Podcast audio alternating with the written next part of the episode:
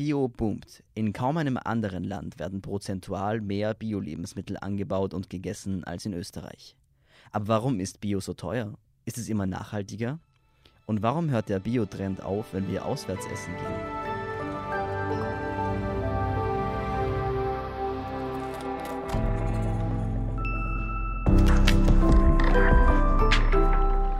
Sie hören Edition Zukunft, den Podcast über das Leben und die Welt von morgen. Mein Name ist Philipp Bramer von der Standard und Jan Niesen ist heute mein Gast. Er ist Professor für strategische Marktberatung in der Biobranche an der Technischen Hochschule Nürnberg. Davor war er Marketingleiter bei der deutschen Biomarke Bioland. Hallo, Herr Niesen. Hallo, ich grüße Sie. Herr Niesen, Österreich hat ja einen der höchsten Anteile an Bio-Lebensmitteln. Auf 24 Prozent der Anbauflächen in Österreich werden Bio-Lebensmittel angebaut.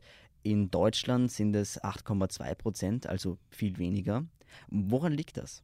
Das liegt auch daran, dass Österreich, die ja relativ spät der EU beigetreten sind, von Anfang an sehr klug mit äh, der Förderung der heimischen Landwirtschaft umgegangen sind. Österreich ist ja viel kleiner strukturiert, viel vielfältiger ähm, und ja, durch die ähm, Hanglagen, äh, die Berglandwirtschaft etc. war es ohnehin nicht so stark möglich, äh, in großen Teilen die Landwirtschaft, sagen wir mal, zu industrialisieren, um das Schlagwort mal zu nehmen, also sprich effizienter zu arbeiten in, in größeren Größeneinheiten.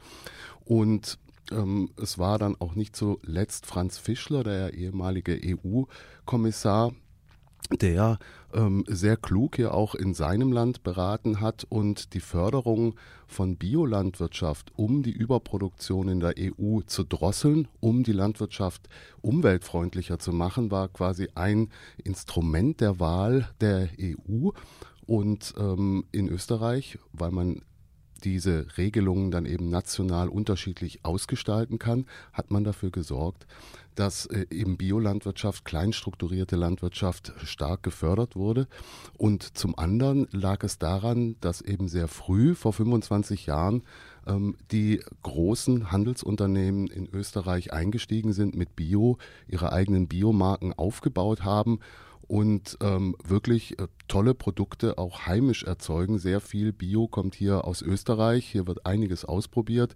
Gestern durfte ich einen professionellen Kiwi-Anbauer kennenlernen, beispielsweise, der, der für ein Handelsunternehmen äh, Kiwis in Österreich herstellt. Das sind einfach auch Innovationen, wo dann Ökologie und ähm, ja, Neues ausprobiert wird und ähm, die Wertschöpfung dann in Österreich stattfindet. Was Österreich und Deutschland ja auch unterscheidet, ist, dass es in Deutschland wirkliche Biomarken gibt. In Österreich gibt es vor allem die Eigenmarken der großen Supermarktketten. Führt das nicht dazu, dass extrem viel Macht am Biomarkt in den Händen weniger Konzerne konzentriert wird? Also dass es ein Nachfragemonopol gibt? Naja, wir haben insgesamt genau ja im Handel allgemeinen Oligopol, sowohl in Deutschland als auch in Österreich. Ähm, in Österreich sind die Händler eben relativ früh eingestiegen in Bio und haben das über ihre eigenen ähm, Bio-Handelsmarken ähm, dann äh, quasi ähm, ins Regal gebracht. In Deutschland hat das erst später angefangen. Da hatten wir ja dann eher die Markenhersteller, wie wir sie kennen, aus dem Naturkostfachhandel. Ähm, und als dann aber die deutschen Händler eingestiegen sind, haben sie auch eigene Biohandelsmarken etabliert. Äh, Im Grunde genauso wie in Österreich. Mittlerweile hat jeder der großen deutschen ähm, Händler äh, eine eigene Biohandelsmarke. Wichtig sind auch die Drogisten, ähm, Drogeriemärkte äh, mit eigenen Biohandelsmarken und die äh, dominieren auf jeden Fall. Ähm, das, das ist eine, eine Sache mit, eine Medaille mit äh, zwei Seiten. Auf der einen Seite ähm, haben die Händler ein klares Interesse daran, ihr Retail-Branding natürlich auch über eine Bio-Handelsmarke zu stärken und vielleicht auch zu begrünen. Ähm, und äh, können dadurch es auch schaffen, Wertschöpfungsketten aufzubauen durch die äh, Initialisierung, die sie selber starten und sie sagen, liebe Landwirte, ich nehme euch das ab, ähm, aber das ist natürlich mit bestimmten ähm, Konditionen verknüpft. Da geht es dann nicht nur immer um Geld, sondern auch um äh, die Partien, also um die Qualitäten, um die Mengen, ähm, um Zeitpunkte etc. pp, aber auch ums Geld. Und ähm, auf der anderen Seite dann eben die Markenhersteller, die es dann relativ schwer haben im konventionellen Handel. Das heißt, ich habe ähm, keine besonders ausgeprägte Markenvielfalt im Lebensmitteleinzelhandel, was Biomarken angeht. Das ist äh, schon äh, dann die andere Seite der Medaille, dass die Vielfalt und die Unabhängigkeit natürlich abnimmt. Und das war natürlich auch mit ein Grund, weshalb die Biobranche in Deutschland lange am Naturkostfachhandel auch so stark festgehalten hat, weil sie eben nicht ähm, in diese Form der Abhängigkeit in Anführungszeichen kommen äh, wollte.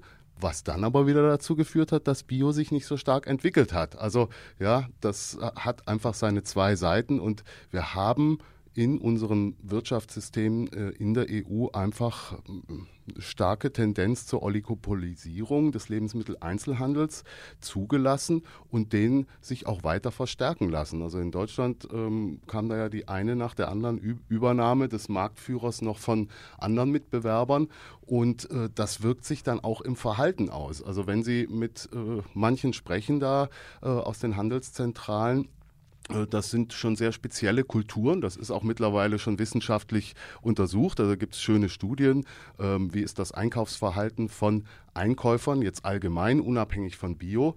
Ähm, äh, üben die psychologischen Druck aus, ähm, haben, haben die aggressiven Tonfall ähm, und so weiter. Also sowas wurde schon untersucht, auch in Befragungen. Das sind erstaunliche Ergebnisse, die da rauskommen, aber die eben zeigen, ähm, dass Macht und Macht im Wirtschaften natürlich eine Rolle spielt und das ist auch ein grundsätzliches Problem. Ja? Ähm, und in, diesem Problem wollte man sich ja ursprünglich in der Biobranche eben auch äh, annehmen, indem man gesagt hat, wir als Bauern, daher kommt Bio ja, Bio kommt nicht vom Händler, Bio kommt auch nicht vom Verbraucher oder vom Kunden, sondern das waren Bauern, die das initiiert haben. Und die Unabhängigkeit war mit ein starkes Motiv, um Bio überhaupt zu gründen. Also es ging um mehr als nur ökologisch zu wirtschaften, sondern es gab äh, eben auch noch andere Anliegen und Ansätze. Nur ähm, die Realität zeigt uns eben heute, wenn Bio groß mit im Geschäft ist, was ja wichtig ist für die Ökologisierung der Landwirtschaft, dann ähm, unterliegt man eben auch solchen Mechanismen und muss versuchen, hier klarzukommen.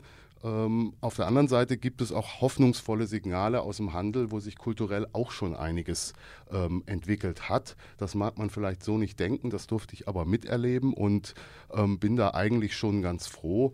Ähm, ich denke, äh, ein, ein, Stückchen mehr Richtung ehrbarer Kaufmann müsste man nochmal wieder kommen, dass man dieses Thema eben auch nochmal ja, mit bespricht, was auch teilweise gemacht wird. Ähm, das ging dann so weit, dass ich gefragt wurde, und haben wir jetzt die Gesinnungsprüfung bestanden? Ähm, ähm, und das nicht nur scherzhaft, äh, weil viele Menschen eben diese Themen von, von Fairness, von Augenhöhe, von wie, wie verhalte ich mich miteinander, wie verbindlich bin ich etc. Ähm, natürlich nicht so auf dem Schirm haben. Aber auch da äh, dürfen wir gespannt sein, was die EU-Kommission ähm, mit den ähm, Unfair Trade Practices er, er, erlassen erreichen kann. Ich bin noch skeptisch. Ähm, ich glaube, dass die Menschen das ähm, untereinander und bilateral privatwirtschaftlich sozusagen letzten Endes regeln müssen und dass die Politik nur immer ein Stück weit hinterherhinkt. Ähm, aber wir dürfen mal gespannt sein. Es, es, gab ja schon gute Entscheidungen äh, von der EU-Kommission, was Richtung Nachhaltigkeit, auch Biolandwirtschaft ist die EU wichtig mit den, mit den Regelungen, tritt dann auch mal Ländern auf die Füße, äh, die da in der Umsetzung nicht so gut sind. Und äh, das kann gut sein, dass, dass wir hier dann auch weiterkommen, was dieses unfaire Verhalten angeht, weil ich ja ganz klar eben nicht die, äh, so, äh, wie soll man sagen, neoliberale klassische Ökonomieschule in der Realität habe, wo ich vollkommene Märkte habe mit vollkommenen Informationen, keiner hat einen Einfluss auf den Markt etc. pp. Äh, diese Modelle äh, nutzen wir gerne mal für die Finanzwirtschaft, wenn es uns passt, aber wenn wir mal die Realität beispielsweise in der Agrarproduktion oder im Lebensmittelhandel anschauen, dann ist das eben überhaupt nicht gegeben und da müssen wir uns einfach mal anschauen, wo stehen wir da, was ist da los und wie können wir gute Lösungen finden, die letzten Endes unsere gesamte Wohlfahrt steigern. Da wollen wir ja drauf hinaus.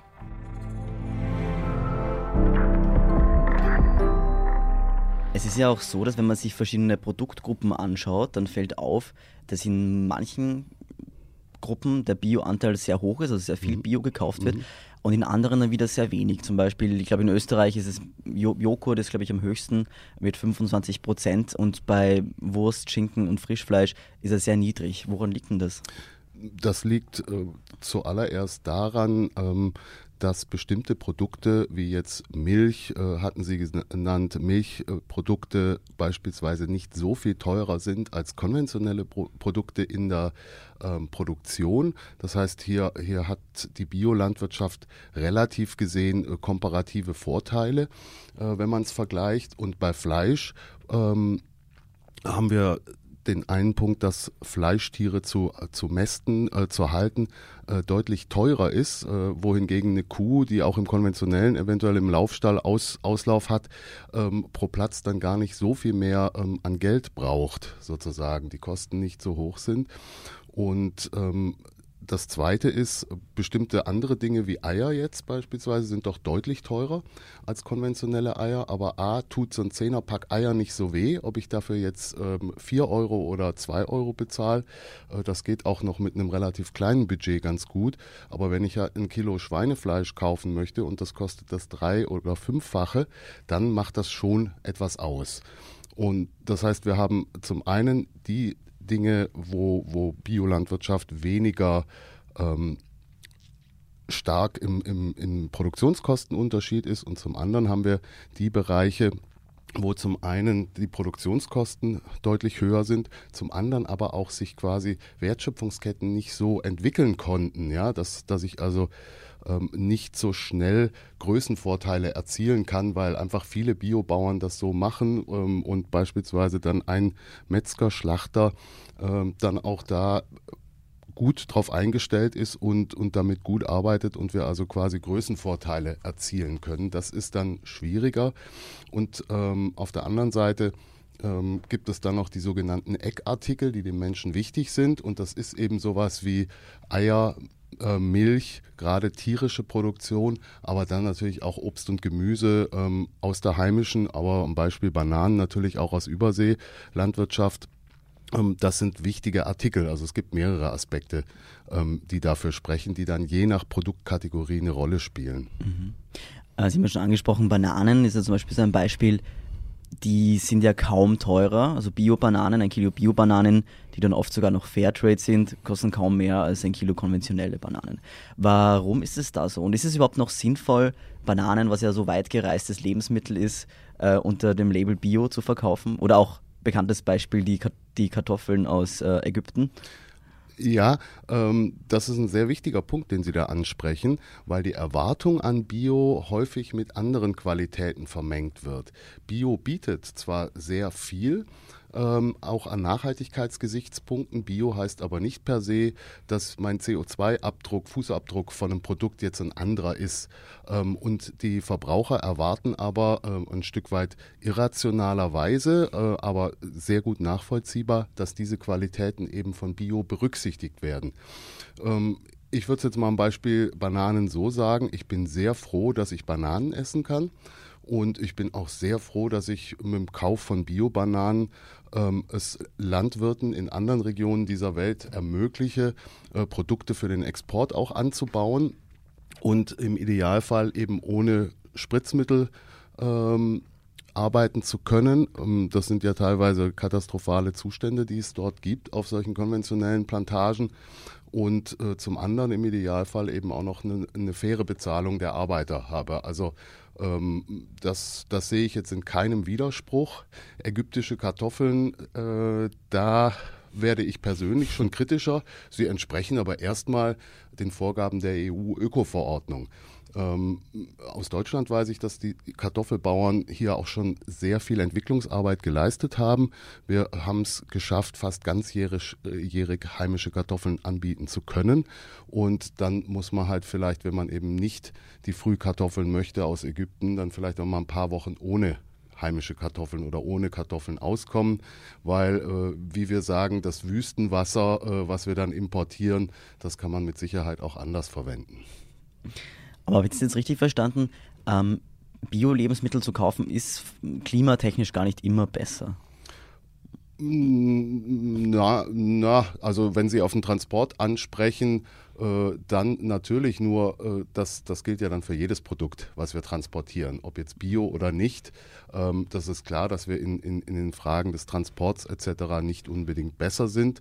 Ähm, und da wiederum äh, ist es natürlich auch klar, wenn ich in größeren Strukturen arbeite mit Bio, bin ich pro Produkt dann ähm, beispielsweise CO2 effizienter, weil ich einfach pro Produkteinheit weniger Diesel verbrauche oder was auch immer. Das mhm. hat aber erstmal mit Bio oder nicht Bio nichts zu tun. Mhm. Ähm, ist es generell, oft ist es ja so, wenn die Bio-Lebensmittel im normalen Discounter stehen oder im normalen Supermarkt, dann ist zwar Bio drinnen, aber oft nicht äh, Bio rundherum. Zum Beispiel ähm, vielen Lesern ist aufgefallen im Forum auf der Standard, dass Bio-Lebensmittel sehr oft viel stärker verpackt sind als äh, konventionelle Lebensmittel. Ähm, und das ist doch eigentlich paradox, oder? Ja, das ist paradox. Das liegt eben daran, ähm, dass es mehr konventionelle Lebensmittel ähm, gibt als Bio-Lebensmittel. Man das je nachdem, ähm, wie ein Handelshaus sowas macht, dann eben trennen muss. Das heißt, ich, ich muss eben sicherstellen, dass der Verbraucher, der zum Bio-Apfel greift, auch einen Bio-Apfel bekommt. sind die Äpfel konventionell und biolose, dann werden die Kunden dann eben mal zum konventionellen greifen, laufen an den Bio-Äpfeln vorbei und denken, ach, die sind ja nur 20 Cent äh, teurer und äh, warum dann nicht gleich die Bio-Äpfel legen, die konventionellen da rein, nehmen sich Bio-Äpfel und der nächste, der kommt, der kauft dann aus Versehen konventionelle. Um, das mal so als äh, plastisches Beispiel und deswegen äh, werden Bio-Lebensmittel verpackt. Ähm, zum, zum allergrößten Teil ist das der Grund und da sind die Verbraucher zu Recht meiner Meinung nach irritiert. Aber ähm, der Handel hat keine andere Lösung äh, mhm. vorgeschlagen beziehungsweise bislang entwickelt. Da äh, sind jetzt einige natürlich dran zu versuchen, möglichst nachhaltige Verpackungslösungen, die auch zu Bio dann eher passen, ähm, zu suchen. Aber äh, selbstverständlich ist es äh, ursprünglicherweise äh, mit Sicherheit so gedacht in, in, von den Bio-Prinzipien her, dass man ohne unnötige Verpackung auskommt. Also mhm. das, das kann ja auch nur noch ein Übergangsweg sein, so wie wir derzeit mit Verpackungen und so weiter umgehen. Müsste man denn nicht dann noch weitergehenden Bio-Begriff irgendwie finden, der eben nicht nur den, äh, die Produktionsweise ähm, umfasst, sondern eben auch die Verpackung und den Transport, weil oft eben, wenn das in diese normalen ähm, Systemen eingebettet ist, dann geht es halt auch eben um Einwegverpackungen, um lange Transportwege, Preiskampf, Lebensmittelverschwendung. Müsste man nicht einfach so einen ganzheitlichen Bio-Begriff finden? Ja, ähm, da ist sicher was dran. Sie sprechen ja auf der anderen Seite ähm, das Thema an, dass der Biomarkt eben sehr differenziert ist. Es gibt diese Lösungen ja in, im Kleinen schon, ja, die kleinen Bioläden. Ähm, Gerade in Deutschland haben wir da natürlich noch eine gute Präsenz ähm, von anderen ähm, aufgestellten Formaten und jetzt mit den Unverpacktläden kommt dieses Thema noch mal viel stärker. Ähm, das würde aber heißen, ähm, EU-Bio ist ja nur ein gesetzlicher Mindeststandard, sage ich jetzt mal. Und nach diesem Mindeststandard sind all diese Dinge eben möglich, die der Verbraucher vielleicht erwartet von Bio, die aber erstmal per se gesetzlich so nicht definiert sind. Und deshalb dann die Mechanismen, die Effizienzmechanismen, ähm, Transport-Logistikmechanismen des konventionellen Handels ganz normal greifen und auch schon ähm, weil sie ökonomisch vorteilhaft sind, auch im, im traditionellen Biohandel immer mehr greifen. Ähm, im Kontext der Nachhaltigkeitsdiskussion, wo es eben um mehr geht als nur die Lebensmittelproduktion, all das, was Sie jetzt darüber hinaus angesprochen haben, ähm, sollten auf jeden Fall weitere Lösungen ähm, entwickelt werden und es kann durchaus sein, dass sich äh, Interessengruppen zusammenfinden, die dann sagen, wir machen über dem gesetzlichen Standard nochmal einen neuen Standard, der all diese Themen mit bearbeitet. In, in Deutschland gibt es den Bund für Naturkost und Naturwaren, BNN. Die haben eigene Handelsrichtlinien, damit in den Bioläden eben neben den klassischen Bio-Lebensmitteln, die auch kontrolliert zertifiziert sind, beispielsweise nur Naturkosmetik oder ökologisch annehmbare Waschreinigungsmittel, Drogerieartikel etc. pp. oder auch Textilien äh, vermarktet werden. Das heißt, es gibt schon Ansätze darüber hinaus. Aber ähm, hier wäre es vielleicht auch an der Zeit und auch im Zeitgeist, äh, dass sich Gruppen zusammenfinden, die sagen, wir wollen da jetzt nochmal an einem Standard arbeiten, die nächsten fünf Jahre und man braucht einfach Entwicklungszeit, der äh, diese Punkte Verpackung, Logistik, Lebensmittelabfall, äh, Recyclingansätze, ähm, also Circular Economy, diese ganzen Geschichten dann mit einbezieht und Bio als einen noch viel ganzheitlicheren Ansatz ähm, definiert, ähm, was dann vielleicht auch zu einem neuen Namen führen würde. Aber ähm, Sie sprechen das an, was man immer wieder merkt und äh, was einem immer wieder begegnet. Und vielleicht ergibt sich daraus dann eine Kraft, wo Unternehmer und Konsumenten dann gemeinsam solche neuen und noch nachhaltigeren Lösungen entwickeln und das auch umsetzen. Ich brauche diese Menschen, die sich zusammenfinden, um, äh, sagen wir mal, in einer Art neuen Vision von Bio diese anderen Aspekte auch ähm, ernsthaft weiterentwickeln.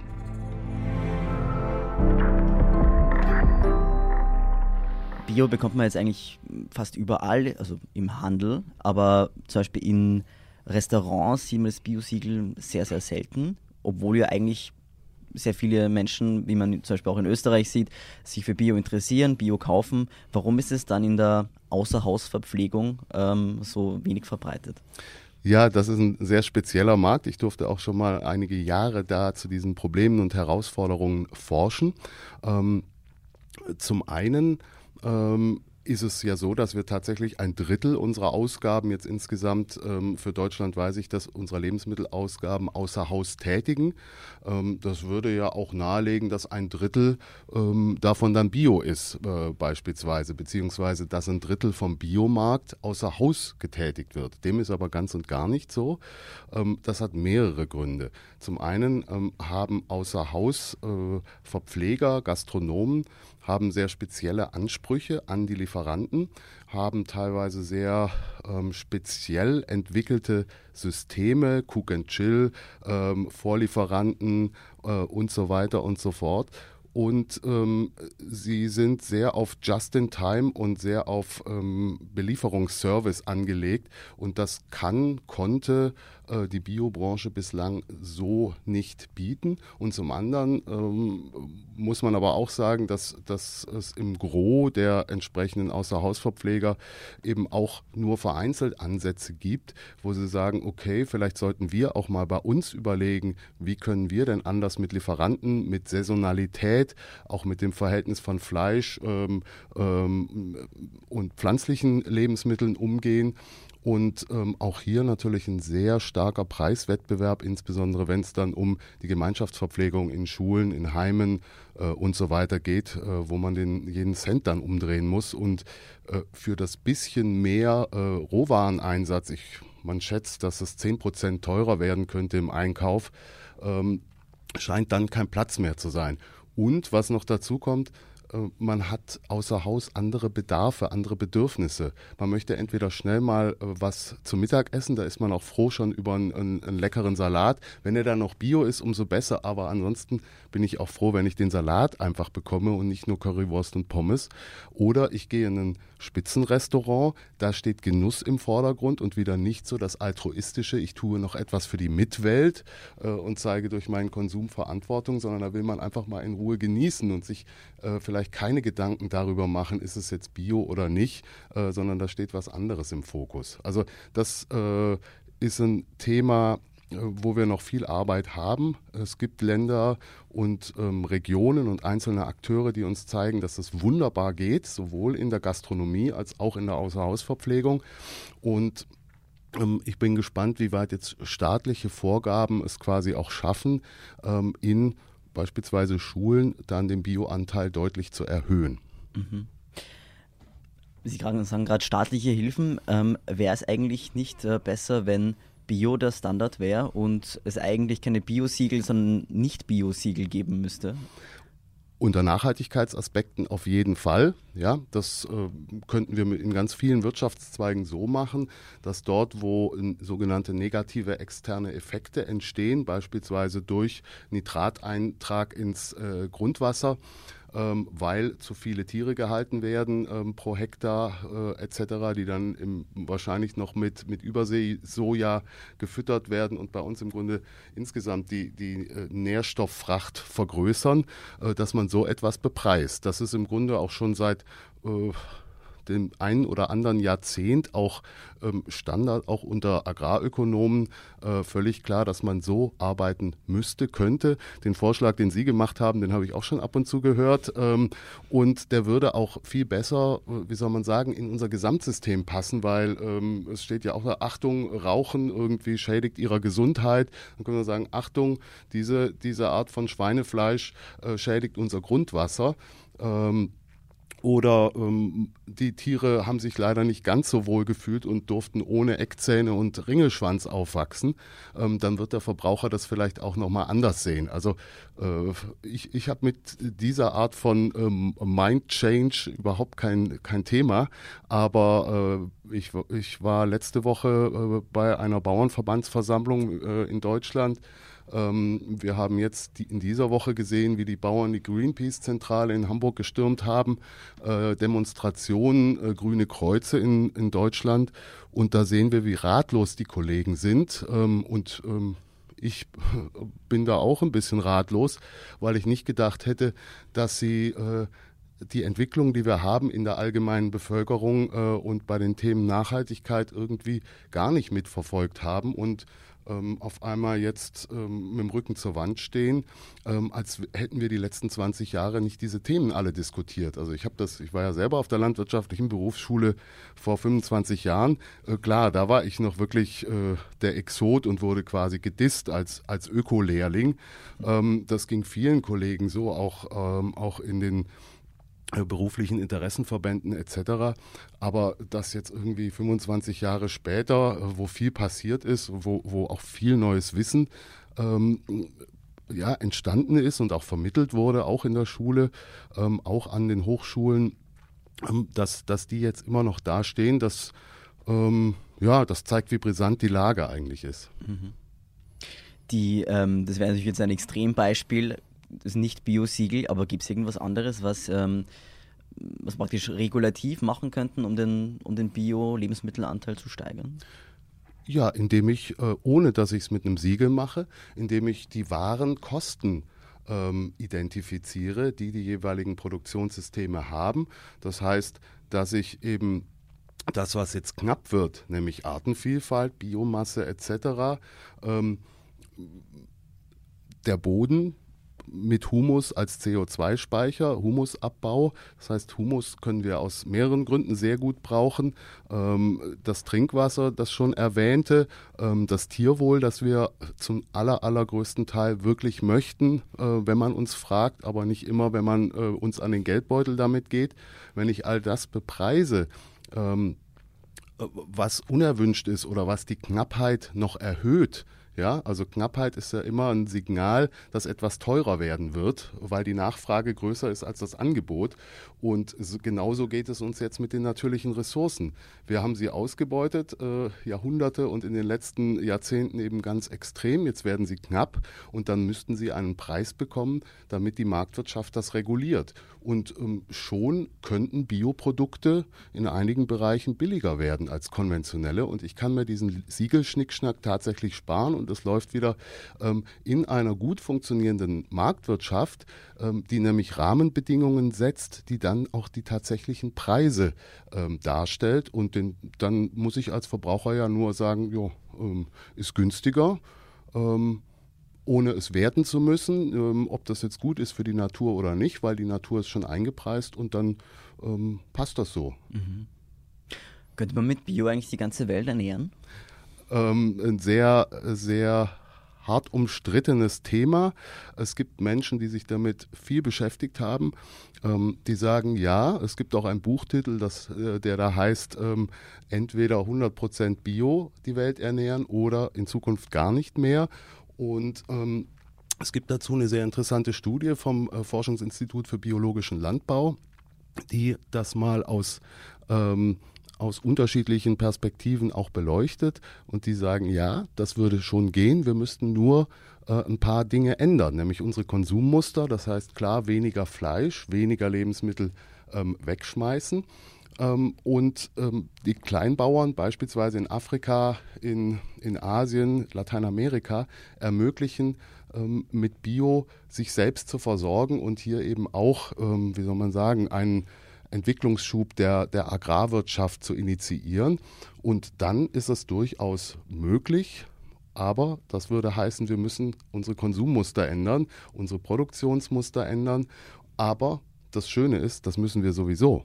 Ja, also unterm, egal ob jetzt bio oder konventionell, ähm, wir äh, sind darauf angewiesen, dass wir unsere Produktions- und Konsummuster Richtung Nachhaltigkeit relativ zügig ändern. Ähm, das betrifft äh, die, die gesamte Wirtschaft. Das ist in der Landwirtschaft theoretisch, also vielleicht aber auch nur, weil ich da äh, mich länger schon mit beschäftige, fast noch einfacher als in, in anderen Wirtschaftsbereichen, wo, wo diese Denke äh, der Kreislaufökonomie und so weiter äh, noch gar nicht so weit verbreitet ist. In der Landwirtschaft haben wir ja immerhin schon mal hier in Österreich 25 Prozent die unter einem entsprechenden Nachhaltigkeitsregime bewirtschaftet werden. Ähm, auch Natürlich kann man in Bio immer noch besser werden. Es gibt immer was zu kritisieren, aber äh, ich möchte das nicht gelten lassen, einfach nur äh, vom eigenen ähm, von den eigenen Defiziten in der konventionellen Landwirtschaft abzulenken, um dann auf Bio äh, zu schimpfen und dort, dort noch Schwachpunkte zu suchen. Das kann man immer, nur da, dadurch ändert man ja bei sich selber nichts. Und ähm, ich gehe fest davon aus, dass es funktioniert, die Welt zu ernähren. Wir würden dann aber auch ähm, noch innovative Themen mit äh, nutzen können. Digitalisierung äh, in der Landwirtschaft muss ja per se nicht schlecht sein. Ja? Ähm, wir, wir, wir hätten dann auch eine relativ breite Vielfalt von ähm, Bio-Anbausystemen etc. Was kann man sich da jetzt darunter vorstellen, der Digitalisierung in der, in der Landwirtschaft? Naja, dass, dass äh, vieles, was, was heute schon läuft, ähm, dass ich sehr präzise arbeiten kann, äh, GPS gesteuert, damit fängt das an. Ähm, dann Roboter auf dem Acker werden auch schon erprobt, laufen auch schon, werden auch schon gezeigt. Ähm, das ist vielleicht jetzt kein romantisches Bild von Bio, aber wer mal als Lehrling oder Praktikant mal Wochen, Monate lang irgendwo auf dem Acker rumgekrochen ist oder diese Arbeit gemacht hat, der kann sich vielleicht durchaus vorstellen, dass es okay ist, wenn da ein solarbetriebener Roboter über einen Acker fährt und per Laser die Unkräuter abschießt, ähm, sozusagen. Und ich muss da nicht mehr mit dem Traktor drüber fahren und relativ energieintensiv ähm, mit Bodenbearbeitungsgeräten ran. So etwas beispielsweise. Oder das Erkennen von Krankheiten ähm, läuft, also da, da, tut sich einiges in dem Bereich. Und ähm, ich glaube, dass, dass auch in der Biolandwirtschaft diese Dinge verstärkt Einzug halten und wir dann aber sowohl eine sehr natürliche, naturnahe Biolandwirtschaft haben werden, als auch eben eine digital gesteuerte, digital gestützte, ähm, auch wenn das für viele mit Bio nicht so einfach zusammenzubringen ist. Aber es gibt eben auch bei Bio Tech-Freaks, äh, die das toll finden und die da eine Freude dran haben, auf der einen Seite äh, technisch sehr versiert daran zu gehen und auf der anderen Seite aber zu versuchen, mit dieser Technik ähm, sehr, sehr effizient auf der einen Seite, aber auch sehr ähm, naturgerecht zu wirtschaften und äh, letzten Endes die Ökosysteme zu erhalten, zu pflegen, um eine höchstmögliche Produktivität auch aus diesen Ökosystemleistungen herauszuholen. Ja, und damit sind wir auch schon am Ende unseres Gesprächs angekommen. Wenn ich das kurz zusammenfassen darf, Bio-Lebensmittel sind oft, aber nicht immer nachhaltiger und sie müssen auch nicht teurer sein, sagt Herr Niesen, wenn ein nachhaltiges Wirtschaftssystem die Schäden, die an der Natur entstehen, bei der Produktion von, von Produkten einberechnen würde und bepreisen würde. Und in Zukunft könnten auch Roboter unser Biogemüse anbauen. Vielen Dank jedenfalls, Herr Niesen, fürs Kommen. Sehr gerne. Ich danke Ihnen. Damit auch ein herzliches Dankeschön an unsere Hörerinnen und Hörer. Sagen Sie uns, was Sie tun im Supermarkt. Kaufen Sie Bio, kaufen Sie kein Bio? Warum tun Sie es, warum tun Sie es nicht? Schreiben Sie uns auf derstandard.at slash Zukunft im Forum und äh, dort gibt es natürlich auch viele weitere spannende Artikel und Beiträge rund um die Welt von morgen. Die nächste Folge Edition Zukunft erscheint wie immer in zwei Wochen. Bis bald.